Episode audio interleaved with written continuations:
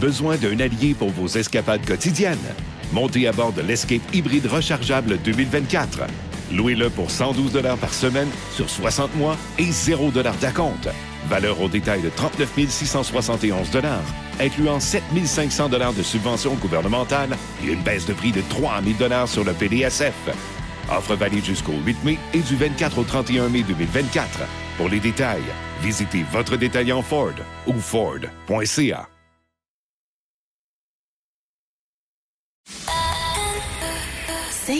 23.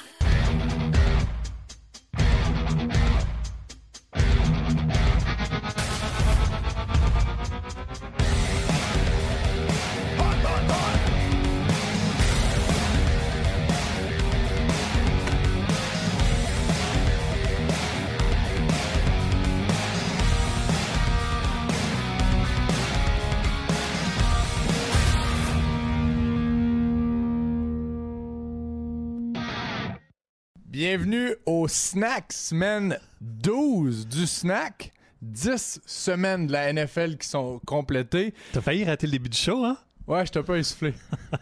Mais l'important, c'est pas comment tu te rends. T'avais oublié quoi? Une lettre d'amour que tu m'as rédigée? oui, j'ai pris beaucoup. euh, j'ai pris un peu de temps pour penser à ce que tu représentais pour moi, Martin. Puis tout au long de l'émission. de place dans ta vie, là. Ah, je sais. C'est une belle, une belle romance professionnelle. C'est Comment vas-tu? Oui, ça va super bien, toi? Oui? Mm. T'as sorti le Justin Jefferson? Ben, écoute, je l'ai pas... ce matin, j'avais l'impression qu'elle allait revenir cette semaine.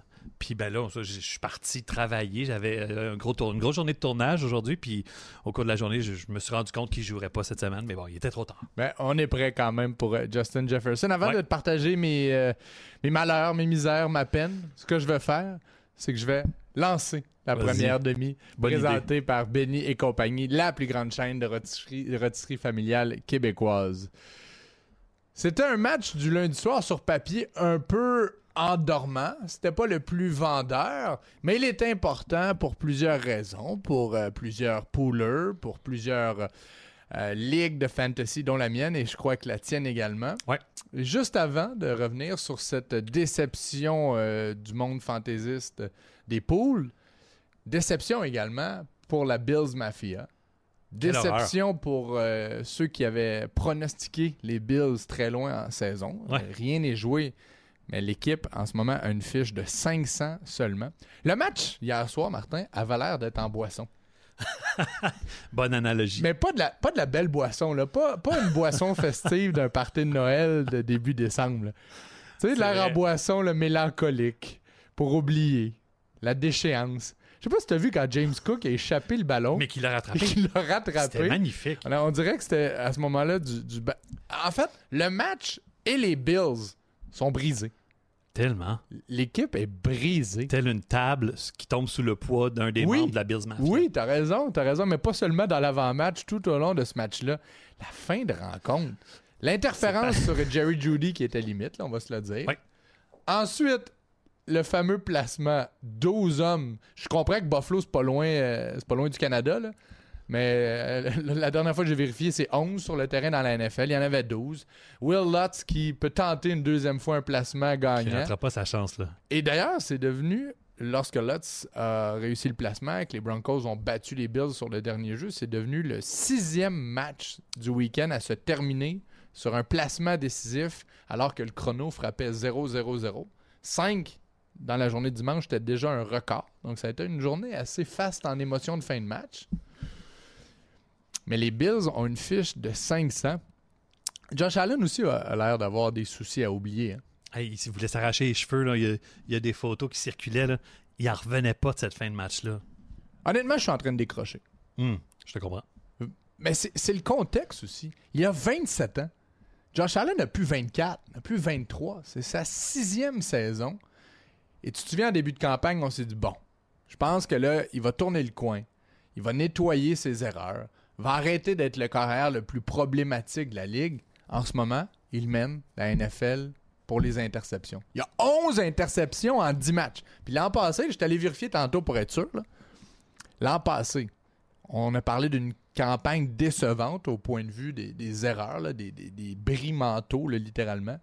A terminé la campagne 2022 avec 14 interceptions. Hmm. Il en a déjà 11 en 10 matchs. C'est le pire de la ligue.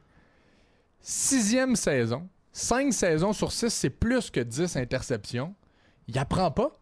Il ne voit pas les bonnes choses. J'ai vraiment l'impression qu'il n'est pas en mesure de- d'identifier le déploiement défensif ou qu'il ne maîtrise pas bien ses progressions de lecture.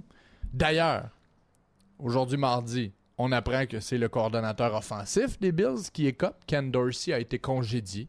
Fallait qu'il se passe quelque chose.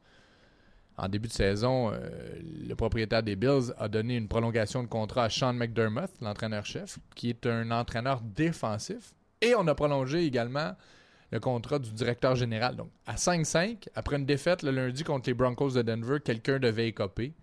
Tu tu peux pas te débarrasser de Josh Allen. Mais on s'est dit, clairement, il y a quelqu'un qui ne lui enseigne pas bien les choses de base. Sinon, pourquoi il lance dans les mains de l'adversaire constamment, dans des moments névralgiques? Il y en a- lancé deux dans les trois premières séries. Et pour moi, le début d'un match, c'est névralgique autant que la fin. Ouais. C'est vraiment, vraiment catastrophique. 71. 71 interceptions lancées en 87 départs. Donc, une chose qui est certaine, là. tu sais à quel point on travaille pour des millimètres dans la NFL. là. On écoute des heures et des heures de bande vidéo pour gagner un pouce d'avantage. Mais là, toutes ces heures-là pour gagner un pouce, tu sais qu'à chaque semaine, tu vas avoir 100 pouces à corriger. Parce qu'à toutes les semaines, il donne une possession à l'adversaire de plus. 71 interceptions sur 87 départs, on n'est pas loin d'une interception par match. Donc tu pars le match en disant va falloir qu'on compense pour 50, 60, 70, 80 verges ou plus données à l'adversaire gratuitement par Josh Allen. C'est impossible. C'est impossible d'avoir ça. Et puis, pourtant, c'est un carrière qui s'est grandement amélioré au cours des dernières années. Mais là, Ben, améliorer. Améliorer, oui, mais, mais améliorer, non, parce que la maturité, tu vends du vin. entre autres, ouais, je vends du rêve, Tu mais aussi du vin, du vin nature. Mais justement, ben, du vin nature, c'est peut-être pas la chose que tu fais le plus vieillir dans le monde, mais dans, dans- dans la vie. Mais un carrière qui prend de l'âge doit aller chercher un peu de sagesse, Ok, de goût, là. de délicatesse. Effectivement, c'est quelque chose qui pourrait se boire en jeunesse. J'essaie de comprendre, euh, mais j'ai j'ai l'impression aussi que certains carrières vont s'améliorer avec le temps. Fait que Mais lui, il- c'est une courbe, peut-être qu'il repasse par, euh, Le par talent une phase est là. de C'est- réduction. C'est pas, une manque- un manque de talent. là. C'est probablement le carrière le plus talentueux d'un- d'un point de vue brut de la ligue.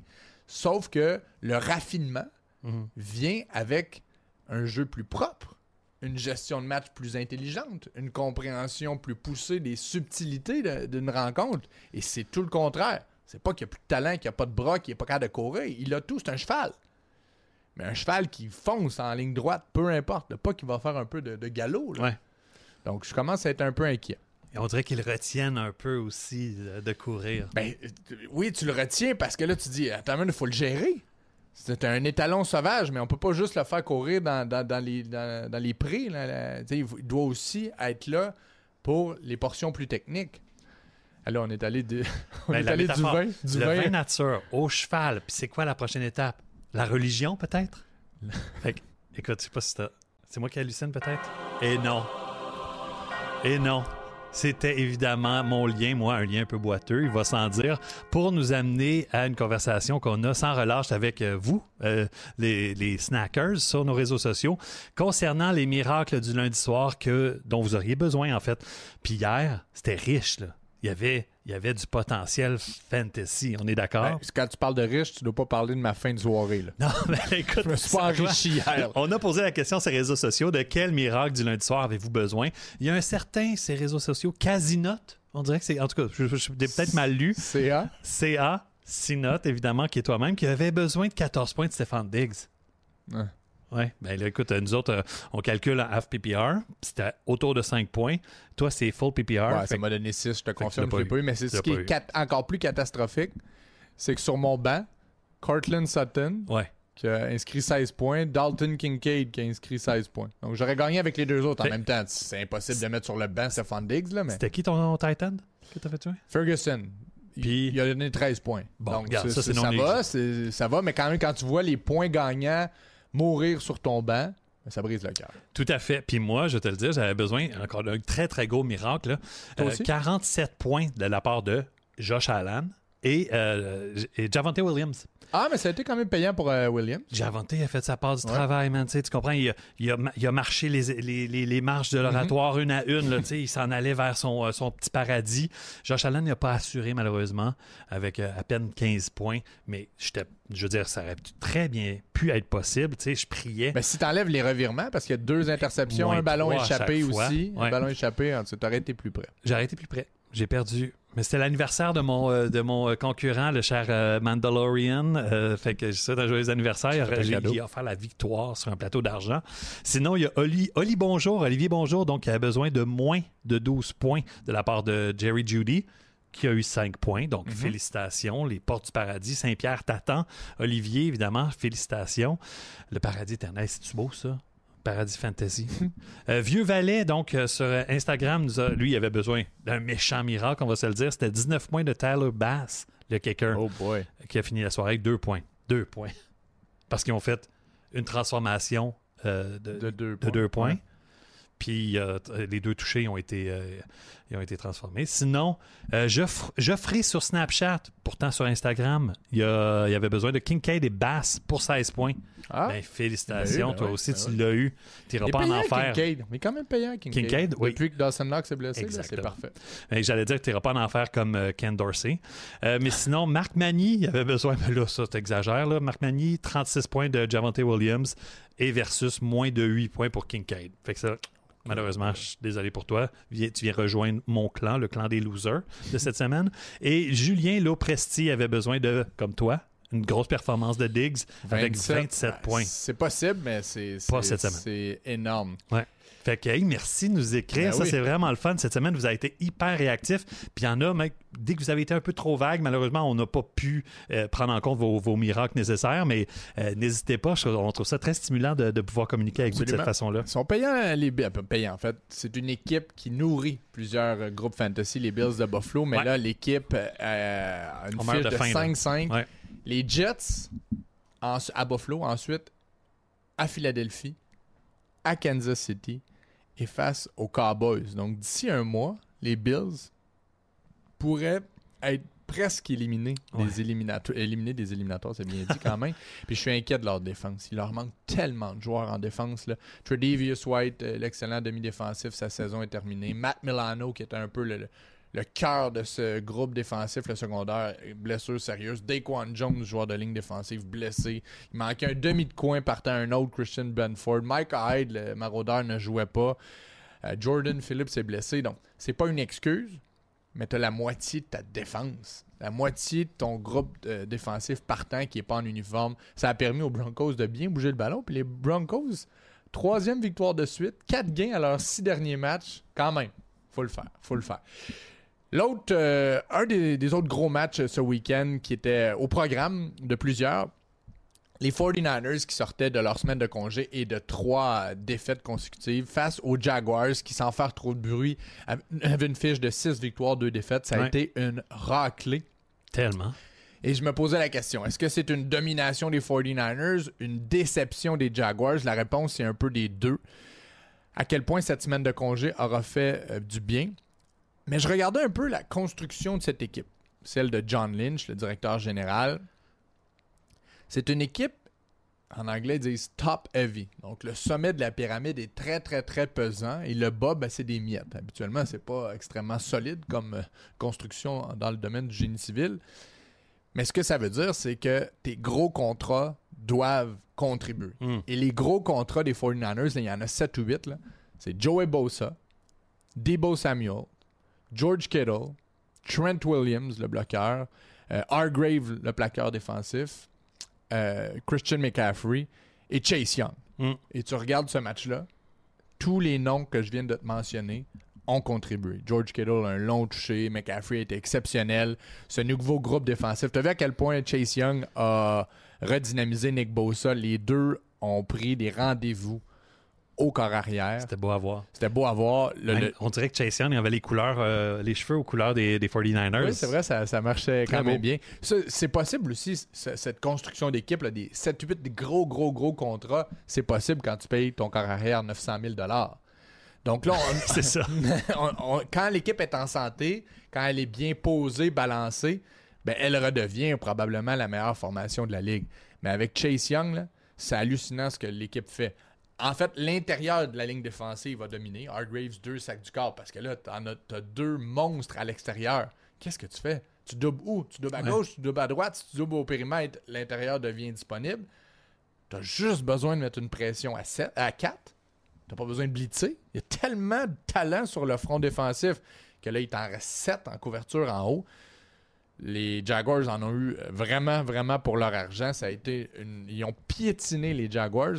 Mais ce qui m'a un peu déçu des Jaguars, c'est qu'ils se sont fait brasser puis ils n'ont pas répondu. Hmm. Tu sais, je t'ai parlé d'eux dans les dernières semaines, que je trouvais que c'était intéressant, une équipe qui faisait pas de bruit, mais qui gagnait des matchs, qui avait pas besoin d'en marquer 50 pour euh, aller chercher des victoires, qui était efficace. Mais habituellement, ce genre d'équipe-là joue du football à manche relevée. Tu sais, du football tough, du football punitif, du football euh, entre, les, euh, entre les bloqueurs. Et quand ça s'est mis à brasser, ben, les Jaguars sont, sont redevenus euh, l'ancien comté de Duval.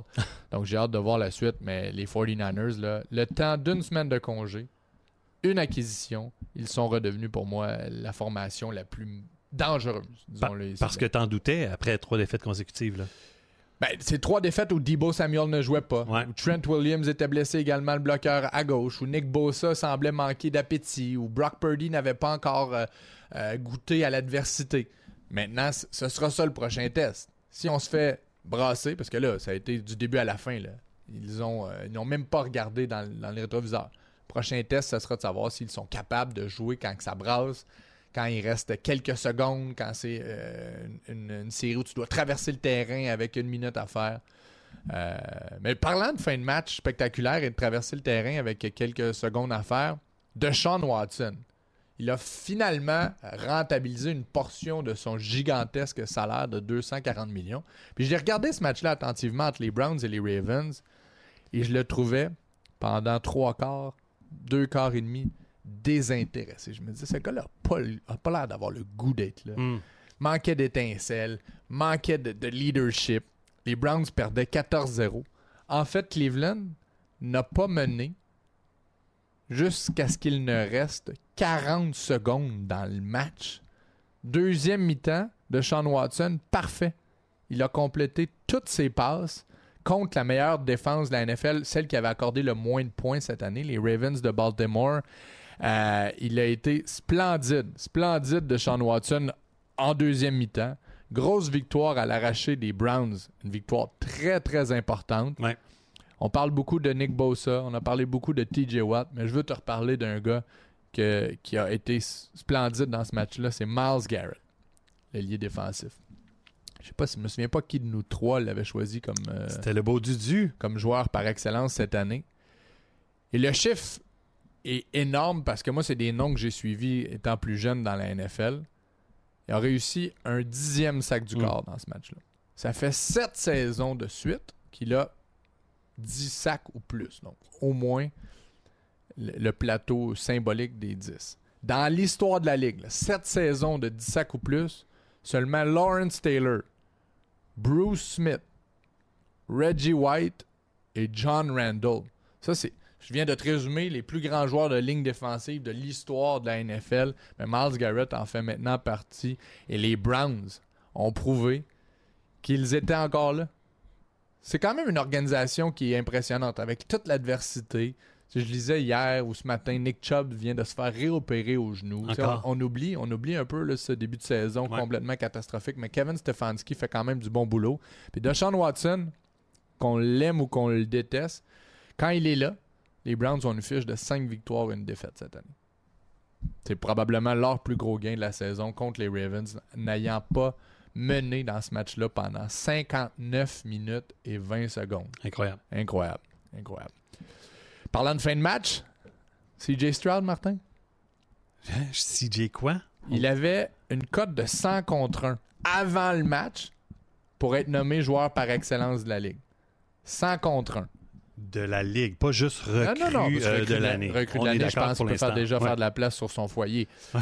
Mais après ce qu'il a fait, cette fin de match spectaculaire contre les Bengals, à Cincinnati, en Ohio, d'ailleurs, je reviendrai, 25 contre 1. Donc, CJ Stroud Wow. est en train de devenir un des candidats pour gagner le titre de joueur par excellence de l'année à sa première saison. Lui et Joe Burrow, 350 verges les deux. C'est ce que j'aime de Stroud, c'est que quand il y en a un de l'autre côté là, qui bouge le ballon, ben, il ne s'écroule pas. Il est là. Puis c'est deux corps arrière qui ont joué à Ohio State. Je sais pas si tu as Mm. vu euh, CJ Stroud faire le- dans la zone début, faisait le O, le H, dans le fond le logo de, de- d'Ohio State, parce que Cincinnati, je le disais, c'est dans l'État d'Ohio. Joe Burrow a porté les couleurs des Buckeyes avant de se faire battre par le regretté Dwayne Haskins, qui est décédé maintenant. Et ensuite, Burrow a transféré à LSU. Donc il y avait quelque chose de solide dans ce match-là. Mais à la fin du match, là, ce qui retenait vraiment mon attention, là, au-delà de CJ Stroud, c'est Demeco Ryan, l'entraîneur. C'est lui, pour moi, lui- je pense pas que Stroud va gagner, le joueur par excellence. là. Mais je pense que Demeco Ryan mérite l'entraîneur par excellence cette année. Tu vois, on a fait. euh, Tu, tu m'as posé une question la semaine passée, puis j'ai eu de la difficulté à répondre. Elle n'était pas évidente. C'était par rapport au receveur des, des Giants, cette question-là? Ouais, exact. Ouais. J'ai- trouvé Slayton, c'est tout. Ouais. Mais je peux t'en poser, je peux t'en poser une difficile, OK? Mais Oh elle est boy. vraiment, elle est pas fine celle-là. OK. Est-ce que tu es capable de me nommer J'ai peur. un joueur partant en défense chez les Texans, outre Will Anderson Jr. qui a été repêché, quoi, deuxième au total? Je te, je te réponds tout de suite, non. C'est vraiment le, des miettes en défense. Il y avait Denzel Perriman qu'on connaît, puis il a été suspendu aujourd'hui euh, pour, je me souviens plus quoi, là, mais un comportement ré- répressible. Il y a à peu près aucun talent en défense Mm. sur papier chez les Texans. Demeco Ryan, ben, c'était le coordinateur défensif des 49ers. C'est comme ça qu'il a fait sa réputation. Puis elle ne joue pas mal, cette défense. L'équipe a un début de saison surprise. Et au-delà de tout ça, quand tu es entraîneur-chef, tu as aussi la responsabilité de développer une culture qui permet à un jeune joueur comme CJ Stroud de se développer pleinement. C'est ça le rôle d'un entraîneur-chef. C'est de développer une culture, un environnement de travail où tout le monde peut s'exprimer. On dirait que je suis coach de vie, là. Mais moi, je- ce que Demeco Ryan fait avec la défense, avec l'équipe et avec CJ Stroud qui est complètement lui-même, qui a l'air bien, qui a un rôle de leadership. Je suis vraiment, vraiment impressionné par ce, ce- ce coach qui jouait là, il y a 5 ou 6 ans. Demeco Ryan Ouais. était un joueur dans la NFL. Il fait du gros, gros boulot, un peu comme Antonio Pierce avec les Raiders, deux anciens secondaires qui, co- qui comprennent ce qui allume les joueurs, qui connectent avec la nouvelle génération. C'est quand même des bonnes leçons de. Des Mais- bonnes leçons de. de- Mais il est très sérieux aussi, hein? Je sais pas. Ah il y a ouais. très peu d'images de lui qui sourit ou qui semble s'amuser ses lignes de côté. Le seul moment où je l'ai vu, c'est quand le, le running back, la semaine dernière, on n'en a pas parlé, a pris un botté de placement. Oui, oui, oui. Et euh, là, on dirait que ça a comme fait baisser un peu la J'aimerais pression. dire son nom, là, mais Wale. Ouais, je pense pas qu'il fait partie des, euh. Des, des- des- des top, euh, des top porteurs de ballon, mais hey, ce gars-là, man, il semble focus. Et puis, moi, tu sais, jusqu'à quand on peut parler d'une surprise de début de saison? Ah non, c'est Parce ça. que là, ils sont là, là, les Texans. tu sais, Puis même toi, je me souviens, comme là, tu viens de me piéger par rapport aux joueurs euh, défensifs, que j'ai pas été capable de Ben, nommer. Mais non, mais c'est même pas un piège, là, c'est juste impossible. Ouais, je me rappelle que tu as dit, CJ Stroud, il y a un bon début de saison, mais ça durera pas, ça. Ah, je suis fasciné, je suis impressionné. Puis je t'en ai parlé la semaine passée, c'est avec les receveurs de passe également. Il n'y a pas de joueurs vedettes dans Les ce- vagabonds. Ouais, c'est vraiment ça. C'est, ça- c'est- Tout le monde est arrivé là avec un baluchon sur l'épaule. Mm. Puis c'est cette mentalité que Demeco Ryan, de- de- une mentalité de, de- travailleur, de, de, de bot avec un bout dur. Puis Ouais. il n'y a jamais eu toute son équipe de receveurs en santé. C'est vrai? Une semaine, c'est Tank Dell. Une là, cette semaine, c'est Nico Collins qui était absent. Fait qu'il y a tout- puis, euh, Brown, Robert. l'ancien des, des Cowboys. Ouais, Noah Ouais, Brown, ouais. qui est très surprenant. Hein? Les Cowboys l'auraient peut-être pris pour amener de la profondeur, même si ça, ça se place. Mais juste avant de, de parler des Cowboys, justement, je te présente quand même. Bon, oui, les Bengals ont perdu. Ils étaient sur une séquence euh, victorieuse. Ouais. Euh, jeudi, donc euh, le duel du jeudi soir, Bengals-Ravens. Les deux équipes viennent de, de sortir de, de défaites crève-cœur. Et je crois qu'on a le classement de cette division. C'est pas la première fois que je la présente, mais quand même. D'ailleurs, les Steelers, encore les Steelers, 6-3. C'est assez fou ce que fait Tomlin. Tu te souviens, début de saison, je te disais le 16 saisons de suite avec une fiche de 500 ou plus. Mais ça va être le cas encore cette année, les Steelers qui ont battu les Packers. Euh, Ravens 7-3 premier, Steelers 6-3 deuxième, Browns 6-3 euh, également. Et Tellement beau. Et d'ailleurs, c'est l'affrontement du week-end. Steelers-Browns. Donc là, on parlait de revenir en arrière. Là. On va revenir dans du football euh, des années euh, 60 un peu ce week-end. Mm. Et les Bengals, ben, qui euh, méritent, avec ce qu'on a fait depuis un mois, d'être encore dans la considération. Donc, il y a quatre équipes dans cette division qu'on croyait, euh, qu'on croyait correctes, sans plus. Mais là, il, y a- il y a- il pourrait y avoir trois équipes qui, euh, qui participent aux éliminatoires là, dans cette division-là. Ben, Absolument. Même quatre Ben oui. avec le, le nouveau format là, de sept équipes. là. Techniquement, tout le monde peut faire les séries. Mais il faudrait que les, les trois meilleurs deuxièmes émergent de la même division. Mais quand même, c'est quatre équipes qui vont se battre jusqu'à la toute fin. Tant mieux, c'est une des divisions les plus, pour moi, mythiques du, euh, du football. Les Steelers, tu l'as dit, c'est surprenant avec un carrière qui lance à peu près 40 verges par match. Oui, c'est ça. Et- ben, c'est pour ça que je te dis, Mike Tomlin fait du gros, gros, gros boulot. J'ai mis la table sur les Cowboys qui ont été méprisants auprès des Giants. Tout fonctionnait pour les Cowboys. Tu sais, le premier match de la saison, tu te souviens, 40-0. Celui-ci, à la demi, c'était 28-0. Je me dis là, c'est 68-0 entre les Cowboys et les Giants cette année. Il faut quand même donner, rendre euh, à Dak Prescott ce qui lui revient. là. Gros match. 75% de ses passes complétées ou tout près. 400 verges. Et ce que j'aime, c'est qu'on est en train finalement de sortir le meilleur de Brandon Cooks. Ça en prenait un deuxième receveur. On parlait de Brown qui a quitté. euh, Brandon Cooks a été de loin son meilleur match avec les Cowboys. Il fait quand même 20 millions par année, lui. Mhm. Deux saisons, 40 millions son contrat. Attrapé 9 passes, 173 verges, un touché. Et tu combines à ça CD Lamb.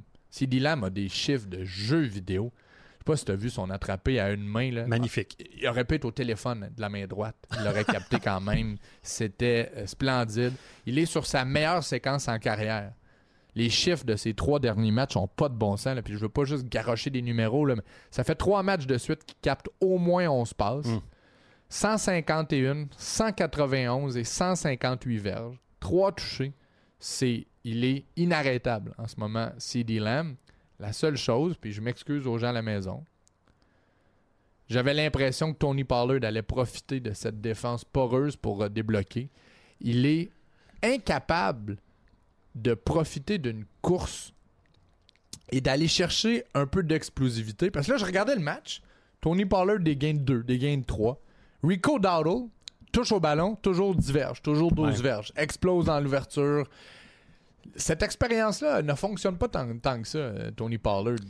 C'est une grosse déception. Tu sais, la semaine passée, tu as fait tes top 5 déceptions fantasy. Là. Il aurait pu se Il faufiler aurait là, pu être là. On lui a donné une petite chance là, contre les Giants. C'était la seule équipe contre laquelle il avait marqué des touches au sol cette année. Si on Très, faisait très- le top cette semaine, je pense que Tony Pollard pourrait s'y retrouver. C'est aussi euh, dans les rondes dans lesquelles il a été repêché. là. Tony Pollard, c'était du 3, 4, 5e ronde. Début de troisième. Ouais. Mais tu as, tellement de raisons de, de parler de Rico Dowdle. Tu sais, est-ce que Pollard, c'est un bon deuxième finalement? Parce qu'il a connu ses meilleures performances dans l'ombre de Zeke Elliott. Ouais. Il n'avait pas du tout le même rôle, mais il me semblait qu'il attrapait des passes aussi l'an Ben, dernier. tu vois, il le fait encore. Mm. Donc, il va grappiller quelques points comme ça en attrapant des passes, mais ton point est excellent. Souvent, quand tu attrapes 5 ou 6 passes, c'est que tu es un porteur de ballon de troisième essai. Et là, c'est comme si Dowdle était en train de montrer que c'est peut-être lui qui est capable de salir le nez, courir, à des, aller chercher du 5-6 verges, mettre en deuxième écho, et que Tony Pollard va devenir un petit peu plus exotique. À, ma grande déception, c'était mon- mon premier choix comme porteur de ballon euh, dans, dans mon équipe fantasy. Puis lui aussi m'a coûté très cher ce week-end. Ouais. Ben, il ne faut pas oublier qu'il y a eu une fracture euh, dans la jambe ou dans le pied euh, en fin de saison dernière. Je comprends. Fait que, tu sais, est-ce que c'est ça qui rentre dans la balance? Peut-être dans, le volet physique de son Ouais. match, euh, ton, ton point est intéressant. Mais chose certaine, les Cowboys ont gagné 12 matchs de suite à domicile. C'est la plus longue série, la plus longue euh, séquence de la sorte dans la NFL. Trois de leurs quatre prochains matchs sont à Dallas. Mais là, ce week-end, ils jouent en Caroline. Mais ensuite, Ça fait pas super peur. Là. non, c'est presque hein? comme à domicile. Mais ensuite, Washington, Seattle, les deux fois au Texas. Et ensuite, la reprise de ce duel contre les euh, Eagles de Philadelphie qui s'est euh, terminé à une Au verge de la zone début. C'est en soirée à Dallas. Donc, on parlait du prochain mois déterminant pour certaines formations, les Cowboys de Dallas. Mais c'est ça le problème. Tu domines à domicile. C'est presque toujours euh, des, des- des grandes prestations. là. 20 points d'écart en moyenne, les victoires des Cowboys à domicile. Mais quand ça brasse, Quand c'est plus complexe, quand c'est sur la route, ben là, on revoit les Cowboys un petit peu plus inquiétants. Donc, dans un mois contre les Eagles, pendant ce temps-là, Philadelphie joue Kansas City, Buffalo, San Francisco. Fait que la collision des titans là, dans un mois, là, ça risque d'être très, très intéressant. On va avoir, euh, on va avoir une bonne idée de, de- de- de ce qui va se passer pour euh, les, séries ça à ce s'en vient, moment-là. Ça s'en Ben vient. oui. La deuxième moitié de saison est bien entamée. Onzième semaine déjà. Tabarouette. Est-ce qu'on parle, euh, est-ce qu'on parle un peu des Lions? Ou t'as Ben envie oui. de cuisiner? Ben écoute, je sais que tu as beaucoup de choses à dire par la suite au niveau du football universitaire. Let's go. Regarde, moi je vais rester pour. euh, je vais entendre que- qu'est-ce que tu as à dire là-dessus parce que je suis bien intéressé. Ben, tu vois, un peu comme dans le match entre les Browns et les Ravens, je me suis dit en écoutant la première mi-temps, je faisais de. J'alternais. Je me bon, les Lions ont appris de leur correction, se sont servis de la semaine de congé et surtout ont trouvé l'équilibre parfait entre Jameer Gibbs et David Montgomery. Gibbs est allé chercher plusieurs euh, touches à Montgomery pendant son absence. J'ai Ouais. adoré voir Montgomery qui revient puis qui en plante une de 75 verges. Les deux porteurs de ballon terminent avec plus de 100 verges, trois touchés au total. Je me dis, bah, cool. J'aime ça quand je confirme des choses. J'aime ça quand ce début de saison des Lions est confirmé. Jusqu'à ce que les Chargers arrivent de nulle part et que ce match-là aussi devienne un match alcoolique. Mais là, c'était plus un. là, c'était plus un. Boulimique. Hein? Boulimique, je dirais. Bouli- ouais, boulimique et euh, avec rien à perdre. Tu sais, C'était moins ok. dépré- dépressif que celui des, des Bills. C'est un party où les gens savent pas boire. On va dire ça comme ça. Il y a eu. Tellement d'images en ce moment quand tu me parles de ça. ça s'en vient en plus. Neuf tentatives de conversion sur quatrième essai. Pense à ça, là. Neuf fois sur 4 et 1, 2, 3, une des deux équipes est allée. Huit fois, ça a fonctionné.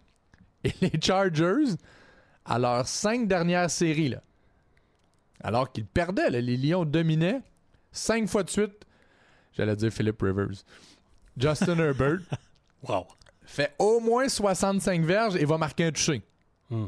5 fois 65 verges, 5 touchés pour se rendre à la limite. Et les Lions, finalement, ont gagné sur un placement de fin de match.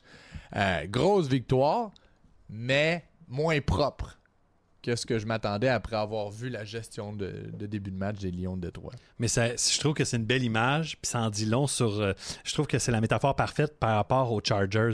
C'est qu'ils ont tout ce qu'il faut, mais ils arrivent juste jamais à se rendre au bout. C'est ça. Ben, les Chargers, c'est ont tout comme. ce qu'il faut, là.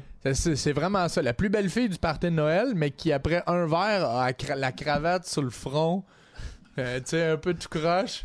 Tu fais Ça- magnifique, mais on dirait qu'elle elle gère mal, ce- elle gère mal ce- son party. Toi, tu te rapproches du temps des fêtes, là. Je J'ai sens que hâte, tout j'ai tourne un hâte. peu vers. euh, Je travaille trop en ce moment, ces j'ai besoin de me, images-là.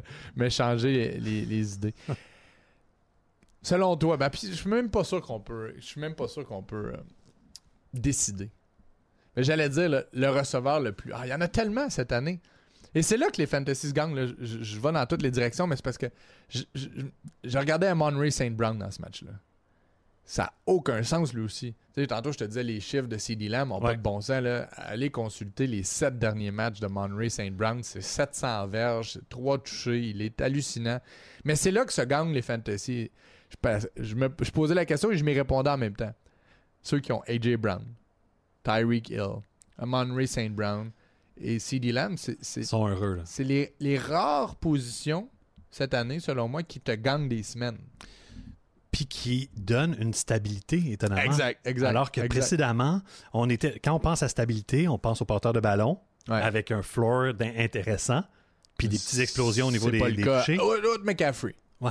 Mais là, effectivement, les, la- on dirait que l'importance d'avoir des, euh, des, des- des receveurs euh, dignes de ce nom, tout à coup, ça devient. euh, Ça vient tout changer. Saint Brown, solide, solide, le receveur des Lions. Ah, boy. Bon, là, là, je parle, je parle de party puis de, Ben, c'est ça, tu- Je pense qu'il faudrait que je me fasse un fond, Martin. ben, j'ai quelque chose, j'ai quelque chose parfait pour toi, puis parfait pour la saison. Fait que je te laisse partir au football universitaire, mais hey, je t'écoute d'une oreille, OK? Puis juste avant de parler de football universitaire, mais je vais parler des Alouettes parce que là, quand même, ce qui est en train de se passer, c'est assez magnifique. Je vais revenir sur le match, je vais mettre la table sur la Coupe Grey, mais je vais commencer en disant ceci. Tu regardes cette équipe-là, là, 12 joueurs réguliers sont nés au Québec. Le DG est québécois. deux des entraîneurs. Il y a trois membres du personnel des opérations football, des scouts. Jean-Marc Edmé, directeur du personnel des joueurs. Tu as le président, Mark Whiteman. Le propriétaire, Pierre-Carl Pellado. Ça fait 15 ans que tout le monde est au courant et tout le monde demande cette pyramide de développement et cette logique locale et cette passion québécoise. Ben, on l'a et c'est quand même unique à quel point ça a eu un impact rapidement. Cette équipe est en finale de la Coupe Grey. Imaginez. Cet hiver, les joueurs quittaient l'organisation, sautaient hors du radeau en se disant on est en train de couler. Il n'y a plus de propriétaires, on peut plus dépenser d'argent. Trevor Harris quitte, Eugene Lewis également, Danny Machocha menotté, pas capable de faire l'acquisition d'un seul agent libre parce qu'il n'y a pas personne en haut de lui pour lui dire vas-y dépense. Et quelques mois plus tard seulement, les Alouettes, en battant la meilleure équipe de l'histoire de la Ligue selon leur fiche, les Argos, qui avaient une fiche de 16-2, les tranches à domicile avec leur foot, leur façon de gagner des matchs. C'est magnifique l'histoire des touchés défensifs et des touchés sur les unités spéciales en saison régulière. Je me suis dit, bah, habituellement, la loi de la moyenne fait que dans une finale de l'Est, probablement pas que tu vas marquer deux touchés défensifs et un troisième sur les unités spéciales, mais c'est ce qui est arrivé encore une fois. La défense a muselé l'adversaire toute la saison. Tu dis, bah, c'est la meilleure attaque de la ligue. Chad Kelly, le neveu de Jim, est hallucinant, un jeu au sol incroyable. Ben, la défense des Alouettes, neuf revirements qui mènent à 21 points de l'équipe, quatre interceptions, 4 convertis sur troisième essai raté, un ballon échappé. Pas le choix de rendre crédit à Noel Thorpe, qui à chaque fois qu'il s'amène dans une organisation, il fait pas toujours l'unanimité, mais il y a toujours des résultats. Je pense à cette défense, puis je reviens à Danny Machocha, qui en milieu de saison se dit j'ai besoin d'aide. Va chercher Sean Lemon puis Darnell Sankey, qui écoutaient les matchs à la télé. Ça a été deux des meilleurs joueurs défensifs à Toronto pour battre les Argos. Il y a vraiment, vraiment quelque chose d'unique et de spécial avec cette équipe. Ceci étant dit, l'attaque va devoir jouer un bien meilleur match pour espérer battre la dynastie de l'heure, les Blue Bombers de Winnipeg. Cody Fajardo, qui va en être à son premier départ en finale de la Coupe, euh, la coupe Grey, n'a pas eu un énorme match. Là. 175 verges, chaqué 7 fois. La ligne à l'attaque, Cody Fajardo, sans être spectaculaire, parce qu'avec le reste de l'alignement, tu n'as pas besoin d'en inscrire 40 points, mais l'attaque devrait être beaucoup, beaucoup plus efficace. Will Standback, qui est censé être ta locomotive, 15 verges en finale euh, à Toronto, en finale de l'Est. Ce serait un huitième titre pour les Alouettes, un premier depuis 2010. La côte était très grande et très longue à monter face aux Argos. Celle de dimanche à Hamilton l'est encore plus. J'ai utilisé le mot dynastie pour parler des Bombers. C'est la meilleure organisation de la NFL en ce moment. Tout peut arriver dimanche, comprenez-moi bien. Mais la meilleure organisation, du huitième étage jusqu'au banc des joueurs, ce sont les Blue Bombers de Winnipeg. Quatrième présence de suite en finale de la Coupe Grey dimanche. On gagné deux bagues sur trois tentatives. Mike O'Shea est l'entraîneur par excellence de cette ligue-là, dans le sens où les joueurs veulent jouer pour eux. À Winnipeg, au Manitoba, rien contre le Manitoba, mais on s'entend, c'est pas un Eldorado. Les joueurs veulent aller jouer à Winnipeg, veulent aller passer leur saison à Winterpeg. C'est dire à quel point l'organisation est bien, que l'entraîneur euh, est apprécié. Zach Collaros, premier carrière de l'histoire, à débuter, donc à être partant pour quatre Coupes Grey consécutives. Donc l'équipe l'a vécu. L'équipe sait ce que ça prend pour gérer une semaine particulière, gérer l'adversité. Ils ont perdu et ils ont gagné en grande finale. Évidemment, les Alouettes sont là avec une naïveté, une, une, joie de vivre qui est exceptionnelle. Mais les Blue Bombers, de l'autre côté, là, connaissent la musique. Leur porteur de ballon est hallucinant. Brady Oliveira, 1500 verges. Tu as deux, presque trois receveurs qui ont 1000 verges. Bonne nouvelle pour les Alouettes, le meilleur joueur défensif, Adam Bighill, s'est blessé contre les Lions. Il portait une botte sans son en début de semaine. surveillez tout ça, mais vous comprendrez que la table est mise pour une Coupe Grey. Et avec tout ça en tête, je vous pose la question. Croyez-vous que les Alouettes vont aller chercher une huitième Coupe Grey dans leur histoire, ce serait toute une histoire, justement. Ce sera dimanche à Hamilton. Samedi, les Carabins seront à une victoire de la Coupe Vanier, qui serait une deuxième conquête seulement dans leur histoire, mais une première depuis que Danny Machocha a quitté l'organisation.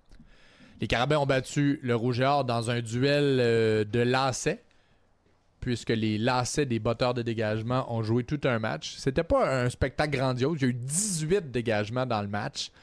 Mais ils ont battu le Rouge et Or et surtout pour préparer l'adversité des, rencontres canadiennes, ben, ils vont compléter cette saison-là avec trois défaites du Rouge et Or. Faut le faire quand même, c'est pas évident.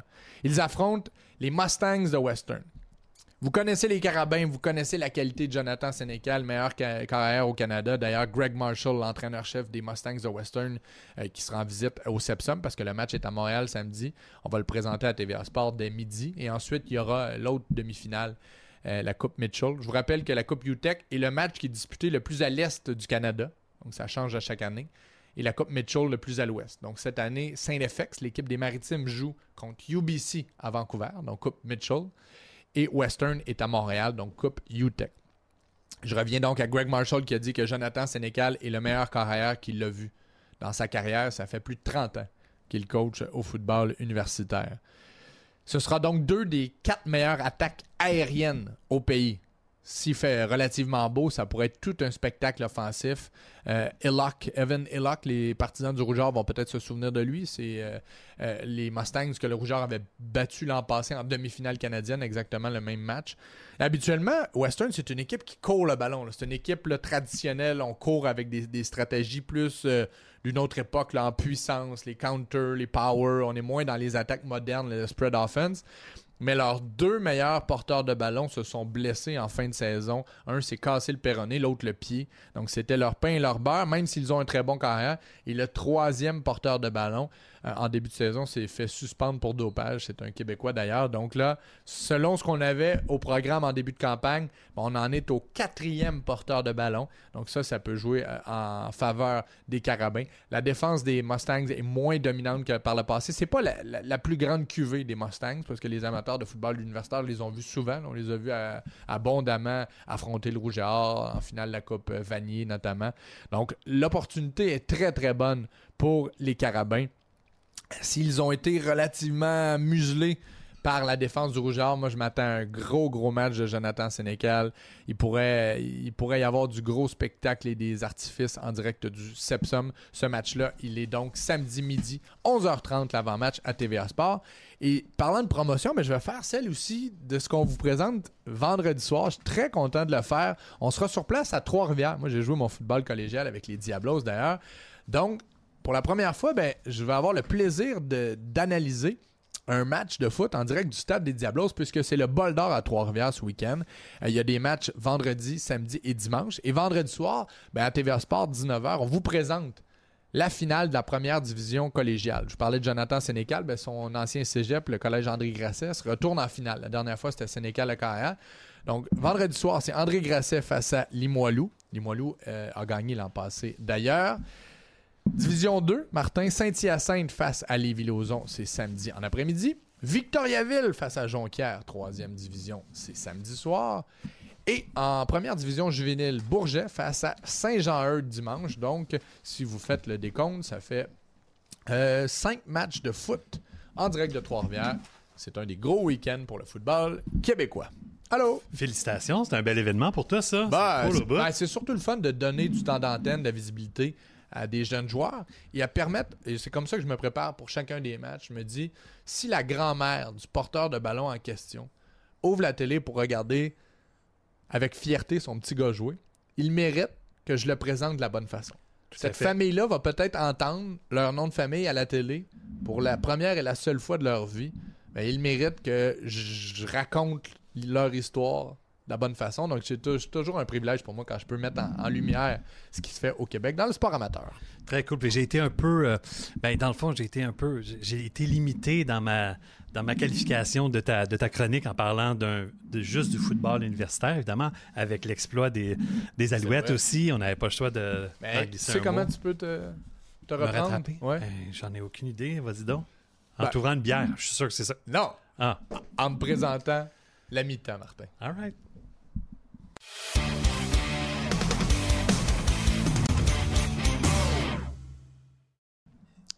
Évidemment, la mi-temps est une présentation de la mi-temps du snack, est une mi-temps euh, présentée par Métro. C'est pas beau ça. Métro qui fait il, supposément des super parties de bureau. En tout cas, si jamais j'ai des invitations pour un plus un, je vais te, je vais te passer le, le, Non, mais là, le tu m'as message. entendu, je suis clairement pas. euh, Et puis, évidemment, mais écoute, c'est drôle parce que tout est dans tout. Toi, tu nous parles depuis le début. On dirait que tu as la tête, tu as envie de festoyer, puis je te comprends. La météo nous approche du temps des fêtes, mais la météo nous approche aussi de ce que j'avais envie de servir. Puis, il y a un petit clin d'œil, non seulement à toi et ta, volonté dans une consommation alcoolisée de base est tout à fait normale, sans abus, mais euh, aussi ce que font nos amis de la poche bleue. Alors, j'ai cuisiné ça paraît pas comme ça, mais j'ai cuisiné la 40, donc la bière, la l'aile, une aile rousse, euh, donc euh, qui, qui au- en l'honneur de Maxime Lapierre. Ah. Et puis donc cette base-là, j'ai travaillé, donc j'ai fait une soupe à l'oignon. Une soupe à l'oignon un peu chunky qu'on pourrait dire, donc euh, on pourrait s'imaginer... Elle a l'air de une- luxe. Ouais, on pourrait s'imaginer être dans une pub à la, à la télé puis parler d'une soupe euh, qui donne beaucoup d'énergie, mais qui, euh, qui est aussi qui rafraîchit, pas qui rafraîchit, mais tu sais, tu as besoin d'être réconforté l'hiver. Puis là, je trouve que c'est hyper approprié parce que c'est bien le fun de faire des nachos, c'est bien le fun de faire des affaires trash puis des, des hot dogs Michigan. On trouve ça drôle. Le lendemain, on le regrette, mais là, dans ce cas-ci, juste une belle, une belle réduction de cette bière rousse-là euh, que j'ai utilisée avec un peu de sirop d'érable, avec, dans laquelle j'ai fait caraméliser des oignons, des beaux oignons espagnols. Donc, plein de beurre pour commencer, un peu de sirop d'érable. Puis ça, le secret d'une soupe à l'oignon, c'est la caramélisation de cet oignon-là. Puis, malheureusement, une poêle anti-adhésive, ça ne fonctionne pas. Parce que ce que tu as besoin, c'est du sucre, justement, de ces oignons-là qui va attacher au fond de ta poêle, puis que tu vas devoir gratter de temps à autre. Puis cette espèce de coloration-là va se passer, si tu veux, aux autres oignons. Fait que la seule façon de faire une soupe à l'oignon, c'est de le faire à feu élevé et de l'envoyer au four de temps à autre, mais toujours en grattant, puis en- il faut que ça brûle un peu. Puis, ben là, ce qui est le fun avec tout ça, c'est que moi, j'ai cette maîtrise-là. Je, viens d'en manger la moitié en une seule bouchée. Euh, puis, donc, la soupe à l'oignon, ça, ça ne peut pas s'imaginer être euh, sans croûtons. Donc, j'ai juste fait des petits croûtons que j'ai laissés comme bien imbibés. Donc, tu veux perdre le côté sec du crouton, mais tu veux avoir le fromage, puis donc tu veux le pain qui, qui se gorge de ce, de ce bouillon-là Mais sans devenir humide. sans devenir trop humide. Puis là, je sais que ce. regarde, c'est correct. C'est un peu crou- bon. Non, sur le dessus. Puis l'intérieur est fini par mis du s'imbiber. fromage à poutine? Ouais, j'ai mis du fromage à poutine parce que, Ça goûte le rêve. ben, écoute, j'ai. Évidemment, une soupe à l'oignon, on, s'imagine souvent avoir un beau vieux gruyère, puis tu là, ça, c'est envoyé dans un four, mais c'est des bols que j'ai utilisés. Moi, malheureusement, c'est pas des bols dans lesquels euh, je pourrais av- avoir euh, un long, un long, une longue période de cuisson au four. Fait que là, mes oignons, là, je les ai vraiment bien fait ca- caraméliser. Puis, ce qui est intéressant, c'est cette bière-là, belle amertume, fait que ça vient rajouter un peu de profondeur. Puis, j'avais aussi, un, j'ai fait un braisé de porc. Donc, j'avais des jarrets que j'ai fait braiser. J'ai utilisé non seulement la viande effilochée qui est à l'intérieur de ça, qui rajoute euh, au côté copieux et chunky de cette soupe-là, mais en plus le bouillon, le jus de cuisson de ce porc-là. Fait que c'est vraiment, euh, tu sais, je pense que ça, c'est assez nutritif, là. Ce qui est- intéressant, c'est délicieux, très très bon. Euh, On a le goût de la soupe à l'oignon, goût, Ouais. goût très traditionnel. Moi, je l'associe beaucoup à un après-ski. Ben oui, tellement. Tout à fait. Mais Euh, le- le- l'arrière-goût de la bière, je le, je le goûte dans le braisé. Ben, écoute, là, en plus d'en avoir dans le braisé, j'en ai fait réduire à côté pour vraiment venir puncher le bouillon, que j'ai bon? encore un peu fait réduire. Fait que là, évidemment, ça peut sembler confus, mais il existe une recette à quelque part sur un site Internet facile à trouver. On va pouvoir mettre la main sur cette recette-là détaillée qu'on va lire donc du haut jusqu'à- jusqu'en bas, puis pouvoir la suivre dans les étapes. C'est très clair, très facile. Tout ce que ça prend, c'est du temps, de la volonté puis des bons oignons. Après ça, si on a envie de s'amuser avec d'autres sortes d'oignons, par exemple des oignons Vidalia, qui sont des oignons un peu plus doux, ça peut être intéressant. Des oignons Cipollini qui sont plus petits, mais encore plus sucrés. Et il y a plusieurs moyens de s'amuser avec ces jamais concepts-là. posé de questions sur mes oignons. Non, jamais? Jamais. Je comprends que tu poses aucune question à tes oignons, mais à propos des oignons, euh, c'est ça. tu- on peut trouver plusieurs sortes, plusieurs variétés euh, à l'épicerie chez Métro. Moi, je sais. Vidalia, jetez un coup d'œil. C'est pas vraiment plus cher, mais euh, ça fait vraiment des grosses différences quand on, sent- on a envie de travailler l'oignon comme étant la vedette de ce plat. Quelque chose qui arrive avec la soupe à l'oignon, euh, y crouton. Et encore une fois, Ce ne sera pas mon haleine ce soir, la vedette de mon couple. Hey, T'inquiète pas, ça a tellement été cuit que je suis sûr qu'elle n'y verra que du feu. Mais je vais si, te- je vais je- j'en ai une portion pour elle. euh, Évidemment, tu fais référence à ta blonde, là, Oui, que, oui. que tu vas venir embrasser après ce show-là. Mais tu sais qu'est-ce que je vais te répéter la même chose que je te dis souvent, mais je le pense sincèrement. Tu réinventes des classiques sans les dénaturer. C'est plus facile à dire qu'à faire. Ben, dans mon cas, puis là, tu vois, je suis super critique. J'aurais pu avoir un petit punch de sel de plus. Euh, tu sais, ça aurait été le fun aussi, une, une acidité, mais j'apprécie que tu remarques. Effectivement, c'est ça la cuisine, c'est de connaître ses bases, un peu comme toi au football. On connaît nos bases, et puis on arrive, puis on s'amuse avec ces concepts-là, on les amène plus loin, puis on arrive à faire quelque chose qui nous donne des, des référents. Tu sais, veux, veux pas, c'est réconfortant, mais à tous les niveaux. Parce qu'on connaît ça, la soupe à l'oignon. Toi, ça te fait penser à l'après-ski, mais là, c'est l'après-foot, puis c'est le pré-fantasy, en fait. Ça me fait penser à un petit kit serré de l'ICRA le samedi après-midi. Ah, J'arrive pas à savoir où tu t'en vas là, avec tes, avec tes références. J'aime, vraiment ça. OK, parfait, c'est cool. Pour Merci fond. Martin et merci à Métro.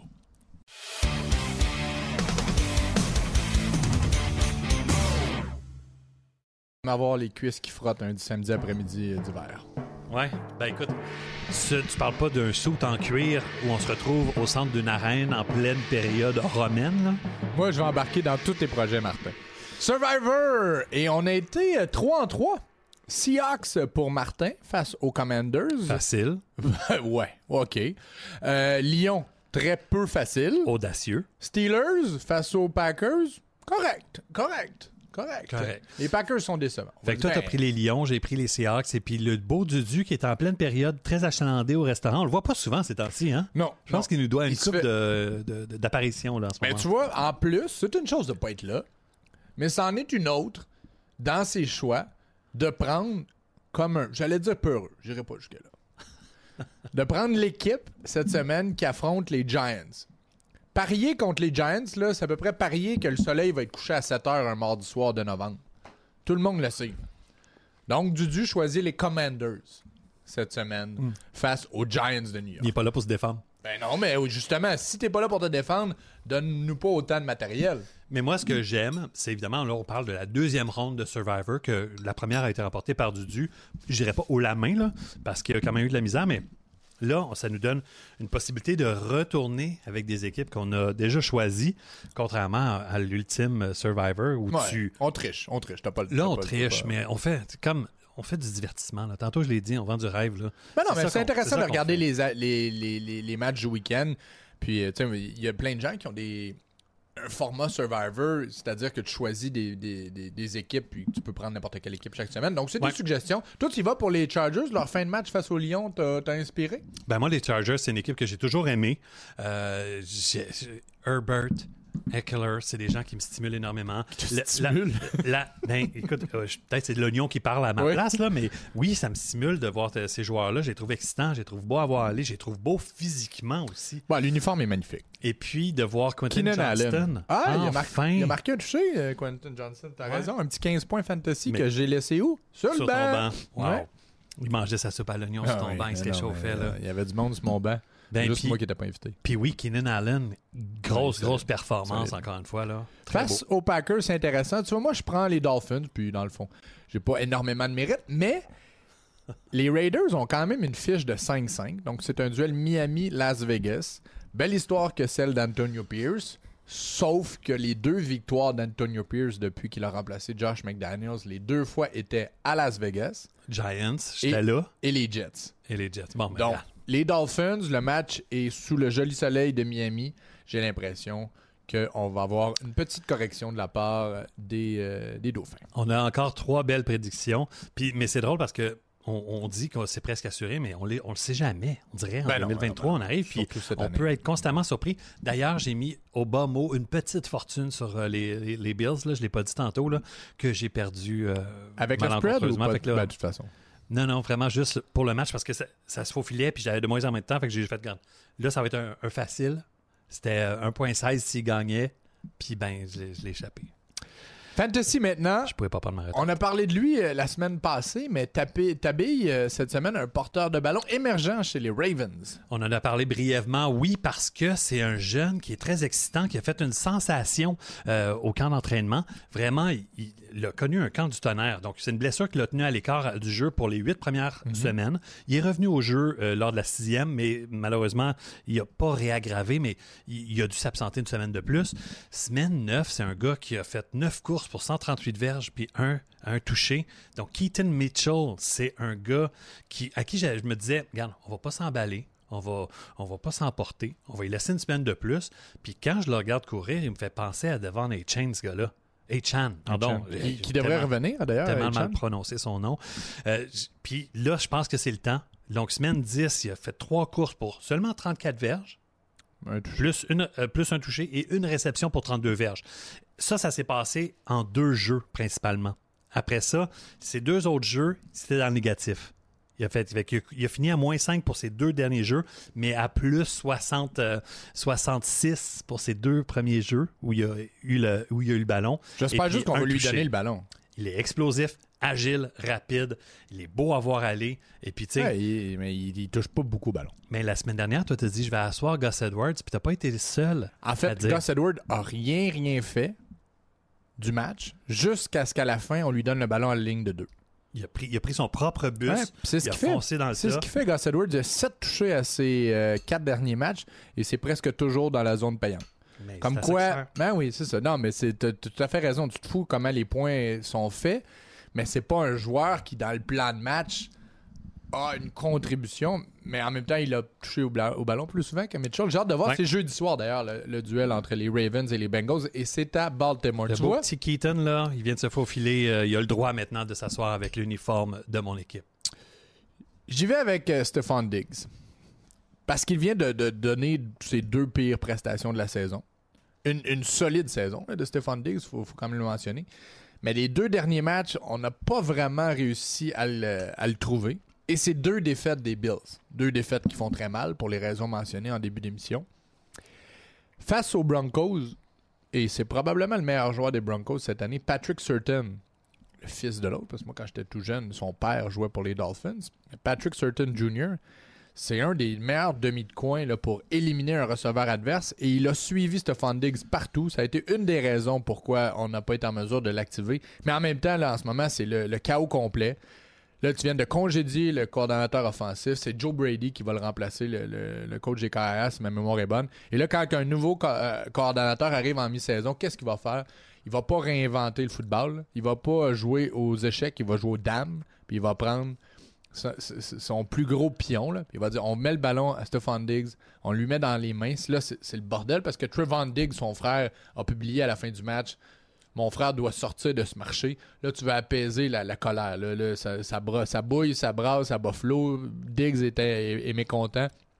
Je suis convaincu qu'ils vont tenter par tous les moyens de le rendre heureux. Mais quand il est heureux, Josh Allen joue bien. Et quand Josh Allen joue bien, il est heureux. Il fait moins d'erreurs. Il faut absolument que les Bills euh, simplifient les choses. Seul hic affronte les Jets. Et les Jets, il y a Sauce Gardner qui est excellent, mais Sauce Gardner ne suit pas les meilleurs receveurs adverses. Il ne, il ne traverse pas d'un côté à l'autre du terrain, intérieur, extérieur, comme l'a fait Patrick Surtain. Donc, je m'attends à un petit électrochoc de la part du receveur vedette. On va voir si je rends hommage à Sauce euh, la semaine prochaine. Oh! Ouais, absolument, t'es euh, On t'es un gars de sauce.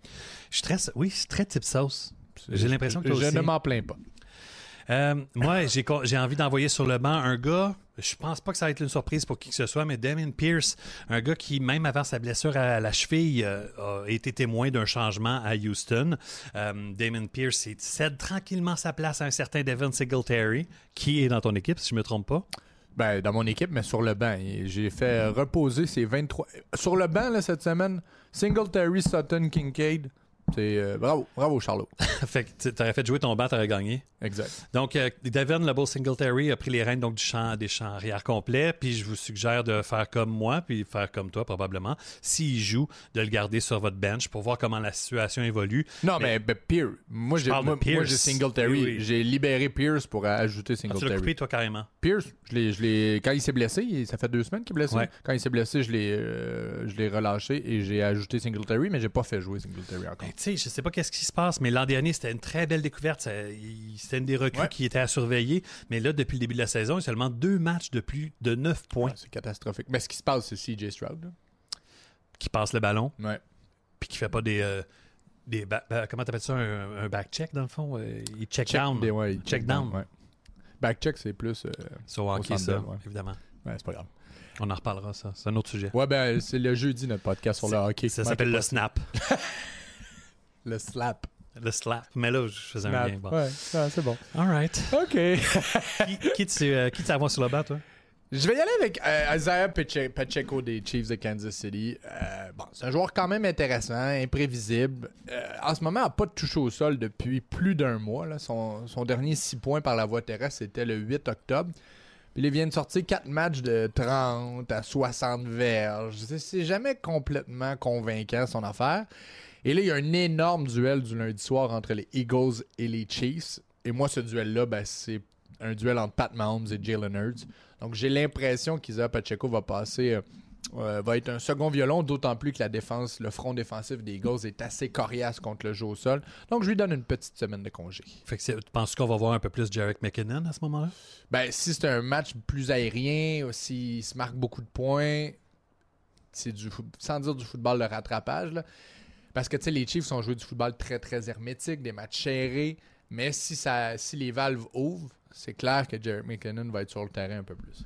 On dirait que les Chiefs, c'est un pattern qui répète depuis maintenant. On dirait que c'est la troisième saison. Ils commencent doucement, mais après ça, ils, ils peaufinent, ils finissent, ils finissent leur jeu. Tu sais, là, évidemment, on a parlé plus de la blonde de Kelsey que de son jeu, mais à son âge, peut-être c'est ça qu'il faut aussi, là, c'est de l'économiser, de faire en sorte qu'il soit qu'il arrive reposé pour la deuxième partie de la saison, puis surtout les, les éliminatoires. Il était en Scandinavie hein, pour accueillir sa copine à son spectacle. C'est en. Scandinavie ou au Danemark ou. euh? Hey, je- je- mais là, je suis désolé, j'en ai parlé, puis tu sais, donne-moi l'amende que tu veux, mais je vais en parler. Ma Ah, blonde- non, ma non, blonde- non, non, il y a non, pas de, il y a non, pas de toucher, non, il y a non. pas de. Inquiète pas. si je me fais juste charger 20$, regarde. Mais elle me dit, elle me parle, elle essaie de me parler de football, ma blonde. Adam, tu- t'as-tu vu la vidéo euh, qui circule sur Internet où est-ce que euh, Taylor Swift, elle a changé les paroles d'une chanson? Je suis comme, non, j'ai aucune idée de quoi tu parles. Puis après ça, elle est allée rejoindre son chum, puis elle a, de- ils se sont embrassés, puis ils sont sortis ensemble. Je suis comme, pas vrai, on s'en fout, là. C'est plus d'actualité, là. C'est une vieille histoire. C'est un vieux couple. Mais toi aussi, t'es un vieux couple et t'en parles à chaque semaine. Ah, C'est pas pareil. C'est pas pareil. C'est vrai. Je te dois 20$. piastres, J'adore ok? ta copine. Je dois 20$ Quel est ton choix de surprise? Mais j'ai pas l'impression d'être très surprenant cette semaine puisque je parle des choses que tu connais puis des choses archi prévisibles. Mais il y en a un qui, euh, qui prend la, de plus en plus de place euh, au Minnesota, donc Ty Chandler, qui était le troisième euh, des, des Vikings au niveau des porteurs de ballon. Puis il est arrivé cette blessure à Cam Akers qui l'a remis un petit peu sur la map. Puis une grosse commotion cérébrale. Donc de, en fait, on, on connaît pas la gravité de la commotion à Matheson, mais il a pris le relais avec brio, euh, dont un vraiment chouette D- Derek Snap euh, qui est arrivé euh, à la ligne début contre la Nouvelle-Orléans. Je sais pas si tu as vu ce jeu-là qui était très bien orchestré, c'était magnifique. Évidemment, on pourrait parler de Joshua Dobbs, mais là, dans ce cas-ci, j'avais envie de mettre en valeur quelqu'un qui risque de bien performer, peut-être pas pour le reste de la saison, puisque Madison va revenir, mais au moins pour la semaine prochaine. Des fois, ça peut peut-être vous aider euh, avec les bye weeks, parce qu'il y en a beaucoup encore cette semaine. Euh, ça, va, ça risque d'être le RB partant contre les Broncos, une équipe contre qui euh, certaines autres équipes peuvent s'amuser. Donc, même en dribblant, comme on a pu voir James Cook euh, hier soir, en fait. Puis, si c'est c'est une belle solution, je pense que s'il y a Zach Charbonnet qui est libre ou un certain Tyja Spears, tournez-vous vers ces choix-là. Mais sinon, Ty Chandler euh, risque d'être un choix assez populaire sur les waivers. Pour être sûr que tu puisses avoir une conversation complète avec ta copine, c'était à Buenos Aires en Argentine. Ah, c'est ça, je sais pas, t'as parlé de, de. Je sais pas pourquoi j'avais le Danemark en tête. là, de- pas l'Europe de l'Est, la Scandinavie, mais Buenos Aires. Donc ça. le décalage horaire est moins pire. Mm. Descendre que de. Voilà. Hey, Kyler Murray, pour moi, euh, Mm. c'était son retour le week-end passé. euh, quelques étincelles ici et là. Pas de passe de toucher, mais on a revu le joueur payant. Un des plus payants en fantasy il y a deux ans seulement. Euh, vous l'avez vu bouger dans la pochette assurément Il le week-end hein? dernier. Il affronte les Texans ce week-end. Et les Texans, on parle beaucoup de CJ Stroud, des fins de match spectaculaires. Mais je regarde aussi les pointages et l'allure des rencontres pour l'attaque adverse. Les Bucks, ça s'est réglé 39-37. On a parlé des Bengals 30-27 avec Burrow qui euh, était tout près de 350 verges. Donc, oui, les Texans jouent bien, mais ça reste des matchs quand même assez ouverts, des matchs un peu carnaval. Des Donc, je blowouts. pense que, ben, pas des blowouts parce que c'est serré, mais les Cards pourraient aller quand même, d'après moi, marquer des points. Hmm. Et Kyler Murray semble en grande forme, il n'a pas le choix. Ça fait euh, un an et demi qu'il étudie son livre de jeu. Lui, chose qu'il ne faisait pas avant de signer son contrat. Je l'ai joué cette semaine à quelque part. Mais ça n'a pas été euh, c'est 35 points, mais il y a quand même pas une vingtaine de points, Un peut-être. beau Il- 17, Ouais, ouais. c'est ça. Il a Ouais. couru, et quand il court, ben, c'est des points assez payants. Donc voilà pour le fantasy. Ce qui nous euh, transporte vers le segment prédiction de la semaine, présenté par Sport Interaction, nouveau partenaire de la poche bleue. Chaque, euh, chaque semaine, vous avez des paris officiels. Vous pouvez scanner le code QR. Et je vous mentionne que si vous voulez avoir votre 100% de retour, donc si vous voulez avoir euh, votre montant investi jumelé jusqu'à concurrence de 1000 maintenant, il faut utiliser le code LPB, la poche bleue. Retour de 100%. Ça fait deux semaines, je me trompe dans bien des choses dans la vie, là. mais ça fait deux semaines que je me trompe pas sur euh, ma, ma cote sport interaction. Tu te souviens de la victoire des Chiefs au Monday Night, euh, pas au Monday Night, mais euh, en Allemagne face aux Dolphins. Je t'avais parlé aussi de de- d'y aller pour le moins 43 points total pour le duel exotique et sexuel entre les Patriots et les Colts. Ça a été un des pires matchs de football de ma vie, mais la cote a été parfaite. T'as remarqué à quel point il s'est pas marqué de points dans ce duel euh, dimanche matin. Mm. Donc, ça fait deux semaines que j'ai pas l'air fou là-dessus, mais que j'ai l'air fou sur plein d'autres choses. Et là, je vais, euh, je vais faire du chemin du millage sur les Bills et les Jets. La cote est à moins 7. Elle est tout le temps un petit peu délicate, la cote à moins 7 et non à moins 6.5. Mais les Jets sont très peu inspirants.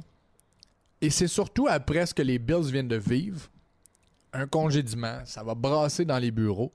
C'est la reprise du Monday Night Football, la blessure d'Aaron Rodgers, qui avait éclipsé la victoire des Jets face aux Bills en prolongation.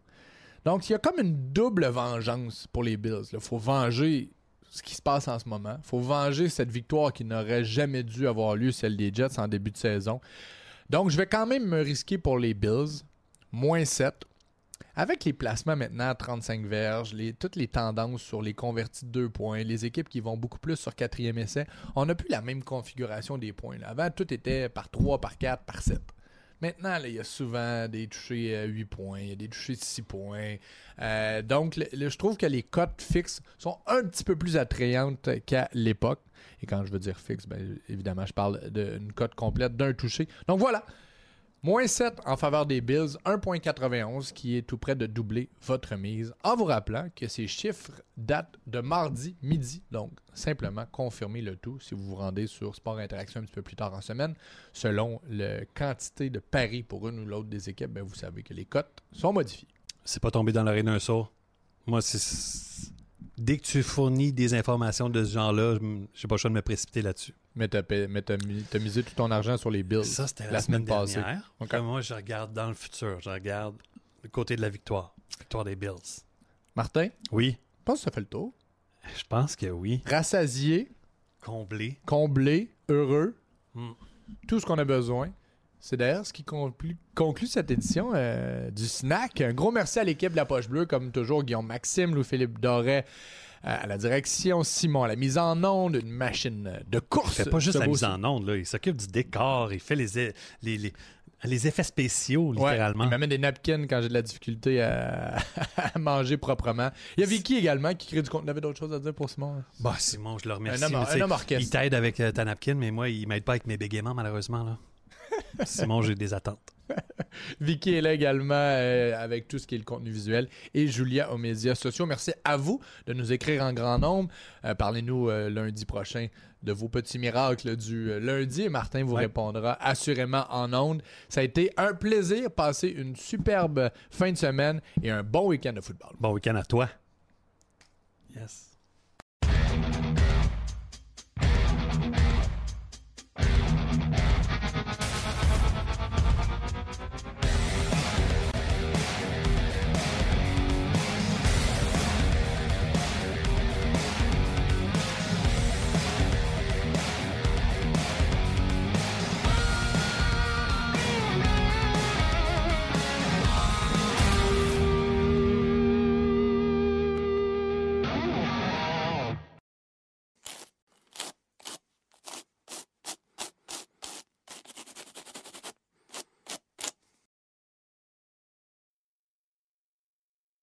Besoin d'un allié pour vos escapades quotidiennes?